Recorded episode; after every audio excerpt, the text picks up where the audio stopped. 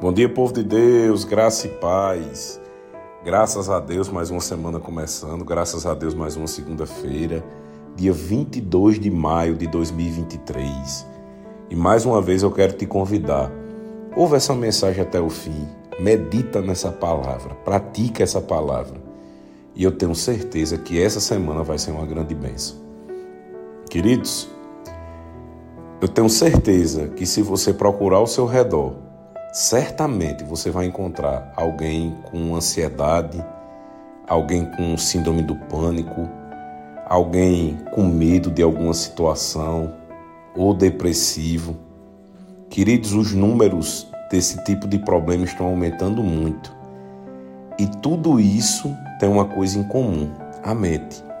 A palavra de Deus ela fala sobre todos os assuntos e ela também fala sobre a mente. Em Romanos capítulo 12, versículo 2, diz assim: Não se amoldem ao padrão deste mundo, mas transformem-se pela renovação da sua mente, para que você seja capaz de experimentar e comprovar a boa, agradável e perfeita vontade de Deus. Eu quero ler em outra versão, que é a NLTH, que diz assim: Não vivam como vivem as pessoas deste mundo mas deixe que Deus os transforme por meio de uma completa mudança da mente de vocês. Assim vocês conhecerão a vontade de Deus, isto é, aquilo que é bom, perfeito e agradável a Ele. Queridos, é função nossa renovar a nossa mente. E como é que a gente renova a nossa mente?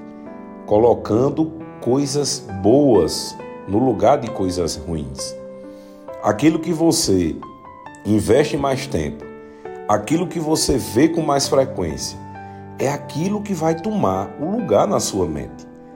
Então eu queria te convidar a meditar e a fazer um exercício de fato essa semana. O que é que você está vendo com mais frequência? O que é que você está deixando tomar de conta da maior parte do seu tempo? E perceba que é isso que vai orientar a sua vida, que vai orientar a sua mente. É isso que vai ter a primazia na sua vida. Filipenses capítulo 4, versículo 6 diz assim: Não andem ansiosos por coisa alguma, mas em tudo, pela oração e súplicas e com ações de graças, apresentem seus pedidos a Deus. Não andem ansiosos por coisa alguma, então, se a palavra diz para a gente não andar ansioso, a gente não deve andar ansioso. E como é que ele diz? Não é simplesmente não andem ansiosos, mas ele diz como não andar ansioso. Mas em tudo, pela oração e súplicas, pedidos e com ações de graças, agradecendo a Deus. Apresente os seus pedidos a Deus. Então, queridos, o andar ansioso não vai resolver. Mas a palavra diz o que devemos fazer. O que é que devemos fazer? Nós devemos orar, nós devemos pedir, nós devemos agradecer e apresentar os nossos pedidos a Deus. E ele continua: E a paz de Deus, que excede todo o entendimento, guardará os seus corações e as suas mentes em Cristo. Guardará os seus corações e as suas mentes. O que? A paz de Deus. Queridos, nós devemos investir tempo no que de fato vai resolver o nosso problema. Então nós precisamos investir tempo lendo a palavra, entendendo a vontade de Deus para as nossas vidas. Isso vai nos livrar de toda ansiedade, de todo medo, de toda frustração. E como é que nós devemos fazer isso? Investindo uma parte do nosso dia para que isso aconteça. Simplesmente não vai vir por acaso. Nós precisamos fazer a nossa parte. Ele continua no 8.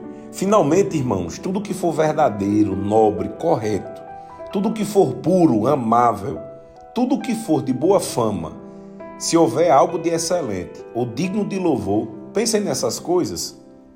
Queridos, então, se não for verdadeiro, nobre, correto, puro, amável, boa fama, se não houver nada de excelente ou digno de louvor, não pense nessas coisas.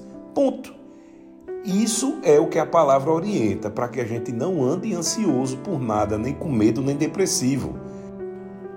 No 9, o apóstolo Paulo continua: Tudo o que vocês aprenderam, receberam, ouviram e viram em mim, ponham em prática e o Deus da paz estará com vocês.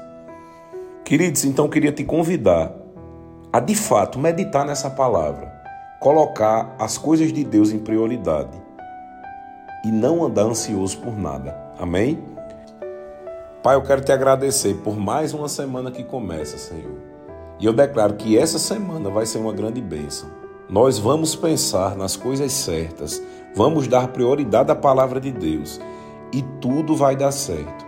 Eu repreendo todo o plano de Satanás e eu declaro guardados e livres de todo mal. Em nome de Jesus, amém. Tenham todos uma semana abençoada.